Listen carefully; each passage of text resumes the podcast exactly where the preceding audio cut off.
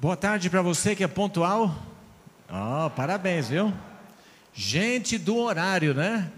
É igual mineiro, não perde o trem, né? Tinha um casal hoje. Hoje nós tivemos pela manhã duas santas ceias lá no Itamaracá. A igreja foi dividida em dois grupos, duas santas ceias. Hoje à tarde nós vamos ter a Santa Ceia lá no Betaville. E sábado que vem vai ser aqui, pela manhã. E sábado à tarde vai ser lá no Moema. No Moema. Então, fechando aí os 10 dias de oração. Espero que esses 10 dias na sua vida sejam dias de intensa oração, de entrega, consagração a Deus. Faça desse ano 2021 um ano diferente. Para melhor, tá bom? Em dedicação à causa de Deus. Eu estava conversando é, com meu pai ontem. E meu pai, vocês vão conhecê-lo depois. Ele é muito brincalhão, né? E aí na conversa ele falou assim: Ricardo, sabia que o, o vírus é adventista? Eu falei: Ué, que história é essa, pai? Não estou sabendo, não. É, ele é adventista. Porque o pessoal vai no shopping, vai no mercado, vai no posto de gasolina, vai no, no shopping, vai para todo lugar, não tem problema. Agora, para a igreja, não, lá tem vírus. Ele é adventista, ele só fica na igreja. Já pensou nisso, não? Mas que bom que você está aqui. Louvado seja Deus por você. E você veja que a igreja tem tomado todos os cuidados para você estar bem. E o melhor lugar é estar aqui, presente presente, assistindo a programação, estando junto. E você sabe, você acompanhou um tempo aí por a distância, não é a mesma coisa você assistir à distância e assistir presencial. Não é. A gente se distrai muito, a gente se perde muito, não é a mesma coisa. Então, louvado seja Deus por você que está aqui presente, né? Muito bem. Lá está o texto da Bíblia. Abre a sua Bíblia nesse texto aí. Mateus capítulo 5, versos 13 a 16. Esse aqui, você sabe que o Sermão do Monte é um sermão muito famoso de Jesus. E Jesus começou falando sobre as bem-aventuranças. E as bem-aventuranças você conhece muito bem.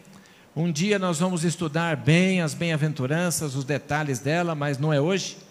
Mas quando Jesus termina as bem-aventuranças, ele menciona nesses poucos versos algo interessante para a gente pensar.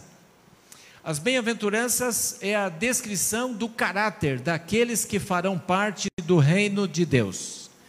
E aí traz a realidade do que deveria ser o caráter de todos nós. É o desafio nosso. Por isso que nesses dez dias nós temos que pedir a Deus, Senhor, e você sabe, tem coisa que ainda falta na minha vida. Tem traços que ainda eu trago que eu não me orgulho deles.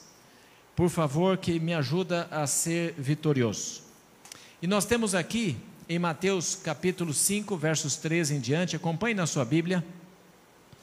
Vós sois o sal da terra, mas se o sal perder suas qualidades, como restaurá-lo? Para nada mais presta senão para ser jogado fora e pisado pelos homens. Vós sois a luz do mundo.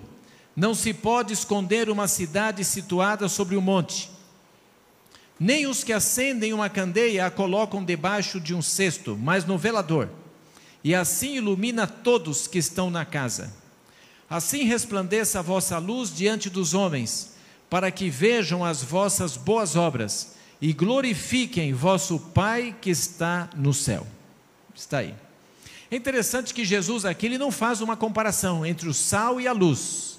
Ele não diz assim, ó, é, vocês são são são como o sal. Não, ele diz, vocês são o sal. Vocês são a luz. Os romanos no tempo de Jesus, eles tinham um ditado muito popular entre eles, que eles diziam assim, olha, não existe nada mais útil que o sol e o sal. Para a gente o sal assim, a gente não dá muito valor, né? mas naquele tempo era algo precioso o sal. Vocês sabem que os soldados romanos, eles recebiam o salário deles em sal. É daí que veio a palavra salário, é de sal. E para eles, quando recebiam o seu sal como salário, era uma coisa tremenda, né? Era algo assim importante. Agora, em que sentido o cristão é o sal da terra? Em que sentido o cristão é a luz do mundo? Por que, que Jesus menciona primeiro o sal e depois a luz? Faria diferença se ele mencionasse primeiro a luz, depois o sal? E as advertências que Jesus faz ali, o sal perdendo o sabor, a luz sendo omissa, tudo isso vamos tentar ver aí nesses poucos minutos. Agora, em que sentido o cristão é o sal da terra? É interessante que o sal no alimento, os que são cozinheiros aqui, né? O sal ele se mistura com o alimento, não é isso? Tanto que um alimento mal temperado, uma salada mal temperada é quando você acha uma bola de sal, não é mesmo? Perde tudo, fica ruim, não é? Tem que estar bem misturado, bem misturado. A primeira função do sal é preservativa. No passado, eles usavam o sal para preservar alimentos, era a função dele. E outra é dar sabor ao alimento. É? O, o sal ele confere o sabor ao alimento. Isso mostra que o cristão, como sal, primeira coisa, ele deve estar mesclado com a sociedade. Sabe, Alguns acham que ser cristão no tempo do fim é você ir para o meio do mato, se isolar, estar lá. Não!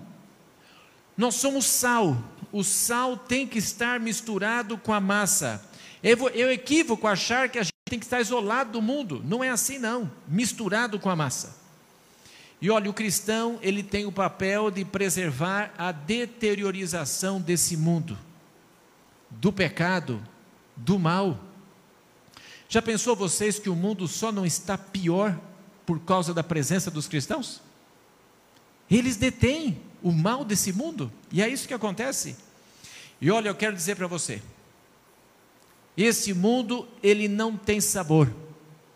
As pessoas podem buscar é, sabor nas coisas desse mundo, nas riquezas, na fama, nas diversões, nos prazeres, mas não vão encontrar. Esse mundo não tem sabor. O que, que sobra depois de uma noitada?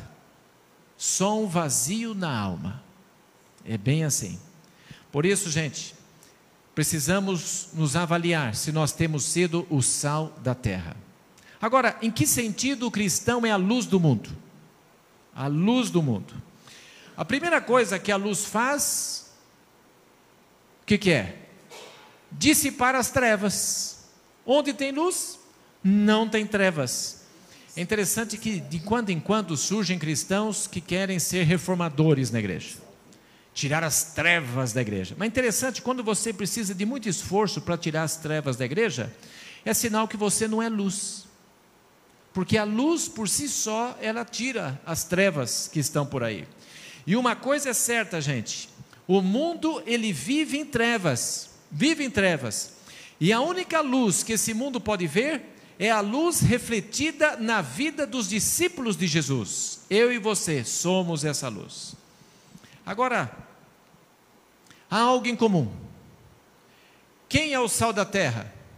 Quem é a luz do mundo? É o cristão. E a força dele não está em si mesmo. Pelo contrário, né, nós não temos nada. Quem somos nós? Nós não temos nada de extraordinário. Pelo contrário, Todos nós estamos com a ficha suja diante do reino de Deus. Se não fosse a esperança que nós temos em Jesus, nós estaríamos mal, condenados à morte, sem esperança nenhuma. Por isso, gente, a força do cristão, ela está em sua semelhança com Jesus, a gente não pode esquecer disso. Por isso que Jesus, ele faz uma descrição do caráter desses discípulos, que estão nas bem-aventuranças. Agora, quem é, quem é o sal e a luz do mundo? É interessante que de tempos em tempos surgem alguns pensamentos, né? Teve um tempo aí que é, pessoas pensavam que o sal e a luz do mundo era a igreja como uma organização, como uma instituição. Assim como no passado havia o povo de Israel e havia os reis também, os profetas que interferiam nos destinos das nações, a igreja também deveria interferir nos destinos desse mundo. Mas irmãos, não é assim. No Velho Testamento, a igreja era uma nação. No Novo Testamento, já não é mais uma nação. Por isso que a igreja, hoje, ela tem um outro papel. Somos nós como pessoas individuais. Por isso que a igreja hoje não se envolve em partidarismo, em ações, em movimentos. Não, nós temos uma missão. E a missão nossa é pregar o evangelho de Jesus Cristo. Essa é a missão. Agora, como que nós podemos como indivíduos, nós temos que ser sal e luz. Você sabe que os grandes movimentos da história desse mundo tiveram por trás cristãos que eram sal e luz. Abolição da escravatura tinha um cristão por trás disso. É? O racismo, um cristão por trás disso. Pessoas comuns, mas pessoas que eram sal e eram luz. Agora, por que, que Jesus menciona primeiro o sal, depois a luz? Ele não poderia ter invertido? Luz e sal? E é interessante, Jesus, ele usou a ordem certíssima. Ele é sábio demais, né? O cristão, antes de ser luz, ele precisa ser sal. Sabe, quando a gente quer ser luz, antes de ser sal, a gente vira aquele crente chato, que as pessoas nem querem a presença dele. A presença dele parece que é um, é um ninguém gosta de ficar perto. Primeiro seja o sal. E o sal é interessante, ele exerce uma influência assim silenciosa, não é? Ele se mistura. A presença do sal contém o avanço da maldade. Quando um cristão chega numa roda de amigos, aquelas conversas sem sentido, de duplo sentido, palavrões, se muda, porque a presença dele muda o ambiente. Muda o ambiente. Agora, se um cristão ele chega num lugar e as coisas não mudam, talvez ele não seja sal. Ele está mais parecido com a terra do que com o sal. Nós precisamos ser sal. O cristão, onde ele chega, ele traz sabor, ele agrada, ele atrai, atrai pessoas.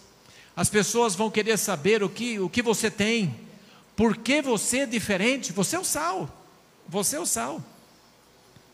É interessante que a Adel tem inventado aí ultimamente umas receitas diferentes, né? E algumas delas ela não diz o que, que é, ela só diz prova. E aí eu provo e ela fala: o que, que tem aí? Eu tenho que adivinhar o que, que tem lá, né? Os ingredientes que estão lá dentro, né? O que, que está ali, né? Já viram isso não? Uma avó que prepara um bolo para os netos, ó, oh, lá, depois comeram. O que, que, que tinha lá nesse bolo? Eles nem sabem o que tinha, né? Mas estava lá misturado, estava lá, estava ali.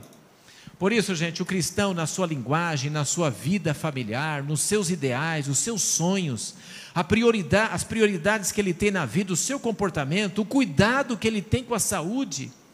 Sabe? Aí as pessoas percebendo essa diferença vão perguntar assim: escuta, o que, que você tem? E quando vem essa pergunta, é hora de você ser luz, ser luz, é hora de trazer luz. Por isso que ser sal reflete mais ser. Ser luz se reflete mais a fazer algo. Essa é a diferença. Agora, quando invertemos, complica tudo, né? Complica tudo. Por isso, gente, ser sal e ser luz não é uma coisa de um evento, não é um momento, não é dar um estudo bíblico, não é distribuir uma literatura, não é fazer um contato. Não, não é isso. Sabe? É a vida. A vida do cristão é ser sal e ser luz. Agora, é interessante. Tem muita gente que quer ser sal, mas não quer ser luz. É incompleto. Eu conheci um irmão agora, lá do Betaville, Hércules. Que família maravilhosa. E ele estava contando para mim da conversão dele. Fui visitá-lo essa semana. Aliás, estou visitando os irmãos, viu? Se alguém não visitei ainda, me manda uma mensagem que eu vou lá na sua casa. Você põe uma cadeira na calçada, não tem problema não. Mas lá eu te vejo pessoalmente, tá bom? Faça isso. Você tem aí meu, meu, meu WhatsApp já? Vamos combinar. E ele contando que ele veio de Rondônia, está aqui há uns dois anos. E lá em Rondônia ele servia as pessoas, ele é veterinário da prática. Cuidava dos animais, quando alguém precisava, ele estava lá. E ele contando que ele tinha uns amigos muito próximos. Eles comiam juntos, aos domingos eles estavam comendo juntos, estavam lá, passavam tempo juntos. E aí ele veio embora para cá. E quando chegou aqui, em Campo Grande, o filho dele, muito dado a coisas espirituais, encontrou a igreja, encontrou o clube de desbravadores, se entusiasmou, e ele disse que levava o filho à porta da igreja, deixava, buscava. Aí um dia ele ficou com vergonha. Ele falou: Não é possível que eu traga o meu filho para a porta da igreja, eu nem sei o que meu filho está assistindo. E ele entrou e nunca mais saiu. Ficou. Aí um irmão lá, irmão Luciano, vocês conhecem o irmão Luciano? Ele daqui? Conversando com ele, falou: Você não quer estudar a Bíblia? Ele falou: Mas é o que eu mais quero. Eu, eu amo estudar a Bíblia e tal. Começou a estudar, hoje é um membro da igreja. E uma coisa curiosa: aqueles amigos de Rondônia, que eles comiam juntos, andavam juntos, depois que ele se batizou aqui, que eles estavam conversando, ele descobriu que eram adventistas. E ele não sabia. Ele falou: Não acredito, vocês são adventistas? Somos. Nunca falaram nada para ele. Nunca testemunharam nada de Jesus para ele. Eu falei, irmão Hércules, quando você encontrar, se o senhor encontrar de novo aquele pessoal, dá um pisão no pé deles por minha conta, tá? Porque, gente, olha que oportunidade. E ele dizendo assim: quando eu estava lá, eu já estava aberto. Eu era da congregação cristã, mas eu queria muito conhecer mais da Bíblia, saber mais. Se eles tivessem oferecido, eu tinha estudado a Bíblia. Olha, eu podia estar muito tempo já nessa igreja. Será que alguém que está me ouvindo aqui é um 007 adventista? Um adventista camuflado. Nós moramos quatro anos em Maringá. E uma vez um jovem entregou um convite de formatura. Eu não lembro que curso que era. Você lembra, Del? Nem lembro o curso que era. E ele falou assim, pastor, está aqui a formatura. Ah, parabéns, acabou, né? Cinco anos de estudo, ótimo. E ele falou assim, pastor, cinco anos. E ninguém sabe que eu sou um adventista. Mas ele falou assim como sendo um fato notável, e realmente era, né? Como que ele conseguiu se esconder cinco anos, né? Cinco anos, gente. As pessoas não conhecem a fé, não ouvem a gente falar de Jesus, não ouvem da esperança que nós temos na volta de Jesus. Que sal é esse? Isso não é sal, gente, isso é terra, não é sal. Isso não é luz, é trevas nós precisamos não só ser sal, mas ser luz. E eu quero terminar aqui com a advertência de Jesus. Ele faz a advertência no final. Verso 13, ele diz assim: são duas advertências. A primeira, o verso 13. Vocês são o sal, mas se o sal perder o sabor, como restaurar? Não servirá para nada, exceto para ser jogado fora e ser pisado pelos homens. Na luz, Olha o verso 14. Vocês são a luz. Não se pode esconder uma cidade construída sobre um monte. E também ninguém acende uma candeia e coloca debaixo de uma vasilha. Ao contrário, coloca no lugar apropriado e assim ilumina todos que estão na casa. A primeira advertência com o sal: cuidado para não perder o sabor. Gente, o sal, ele só tem valor se ele for diferente da massa. Se o sal é igual à massa, para que sal? Concorda comigo? O cristão ele só tem valor no reino de Deus se ele for diferente do mundo. Cuidado, tem muita gente hoje que acha que você ser igual às pessoas, você está traindo as pessoas. Não. A pessoa olha para você, para que eu tenho que ser como você? Você é igual eu. Não preciso mudar nada. Estamos iguais. Nós precisamos ser diferentes. O sal é diferente. Se o sal for igual, não tiver diferença, não presta para nada. Jesus disse: é para ser jogado fora. Essa é a tragédia. Vós sois o sal da terra. Por favor, meu irmão, não perca a identidade que você tem da Bíblia. Não perca a sua identidade. O que, que torna o cristão diferente do mundo? Essa é uma pergunta interessante, né? Alguns acham que a vida religiosa. Sabe, na volta de Jesus, a Bíblia descreve que terão pessoas que igreja, cantavam, passavam lição da escola sabatina, pregavam, devolviam seus dízimos e ofertas e tudo, e Jesus vai dizer para ele: Nunca vos conheci. Então não é isso. Não que essas coisas não tenham valor, mas não é essa a diferença. Outros acham que é a experiência exterior, muita ênfase na roupa e tal. Claro que o cristão deve se preocupar com isso. Alguém até disse assim: olha, quanto mais você se expõe por fora, mais vazio você fica por dentro. Esse é um cuidado que a gente tem que ter. Mas eu conheço muitos ateus que se vestem melhor do que muitos cristãos. Você também deve conhecer.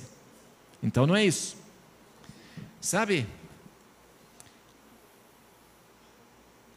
A diferença, Jesus já disse isso nas bem-aventuranças, é o caráter. Um caráter semelhante ao de Cristo. Meu irmão, se você perdeu o seu sabor, Jesus está dizendo assim para você: olha, você não presta para mais nada, a não ser ser lançado fora e pisado pelos homens. Sabe quando um, alguém começa a perguntar muito? Tem gente que pergunta assim: Pastor, dá para ir naquele lugar? Pastor, dá para assistir aquilo? Dá para usar tal coisa? Dá para fazer isso, fazer aquilo? Sabe, dá a impressão que eles estão mais preocupados em se parecer com terra que com sal. Não pode, gente. Cuidado. Você pode estar perdendo o seu sabor. Cuidado. Você é sal. E olha, sabe de uma coisa? O mundo sem sabor tem remédio. É o sal. Agora, o sal sem sabor, ele não tem remédio. É para ser jogado fora. Pensa nisso. E Jesus fez a segunda advertência em relação à luz, né?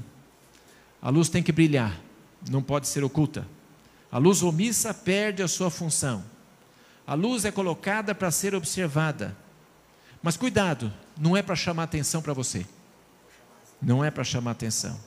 Nós não temos luz em nós mesmos. Jesus disse assim: Eu sou a luz do mundo. Ele é a luz do mundo. Nós só seremos luz se nós estivermos refletindo a Jesus. Quando a gente tiver uma semelhança com Jesus, sabe, a nossa presença será por si só considerada sal e luz do mundo. E Jesus disse no verso 16: Assim brilha a luz de vocês diante dos homens, para que vejam as boas obras e glorifiquem ao Pai de vocês que estás nos céus. Seja luz. Depois disso, vêm as obras, e assim Deus será glorificado. Por isso, qual é o desafio nosso nesses dez dias? Pedirmos a Deus, Senhor, eu quero ser semelhante a Jesus. Não sou não, mas por favor, Senhor, eu quero caminhar nessa direção. E outra, qual é o termômetro? Que influência nós temos exercido? Se não estamos atraindo a Jesus, talvez nós estamos com dificuldade em ser o sal e ser a luz. Irmãos, e nessa tarde nós estamos reunidos aqui e você que está em casa ou vai assistir depois esse momento, eu convido você para que esse ano você seja sal e seja luz. Como que posso fazer isso? Como que eu posso? Giba, pode passar o próximo, é o Lucas, né? O próximo slide. Eu já estou no finzinho aqui e eu quero mostrar para vocês isso aqui. Olha, no nosso no nosso grupo de comunicação da igreja, ali, acabei de colocar. Está aberto as inscrições para a nossa escola de missões. O primeiro fim de semana de março nós vamos ter só para professores, escola sabatina, aqueles que querem ser professores e tudo mais. No segundo, estão abertas as inscrições. Como ajudar pessoas a se decidirem por Jesus? Você já fez discípulos para Jesus? Quer continuar fazendo discípulos para Jesus? Como que a gente pode fazer isso? Como que eu posso me aproximar de uma pessoa e falar de Jesus sem ser chato com a pessoa?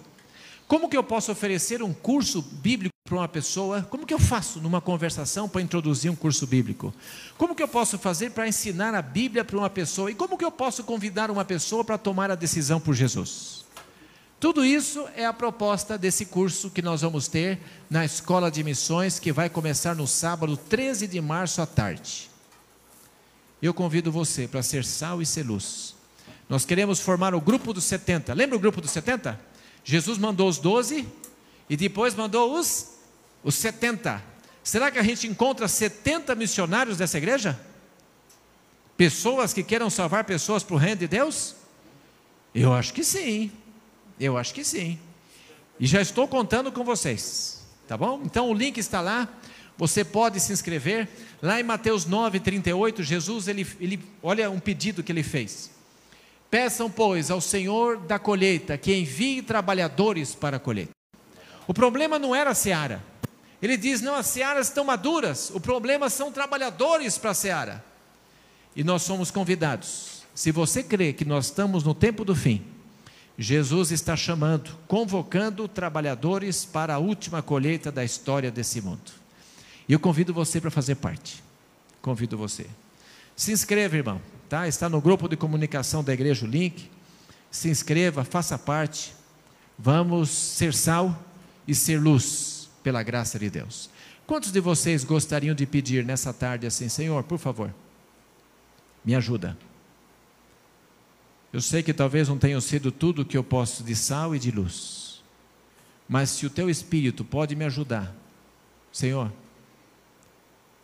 muda alguma coisa aqui dentro, porque eu quero ser sal, eu quero ser luz. Quantos de vocês? Eu também, eu também. Louvado seja Deus. Posso orar com vocês? Senhor, muito obrigado. Obrigado pelos momentos que passamos aqui. Senhor, queremos ser sal e luz. Por nós mesmos é difícil, mas, Senhor, pelo Teu Espírito tudo é possível. Que essa seja uma realidade na vida de todos nós. Em nome de Jesus Cristo. Amém. Que Deus te abençoe.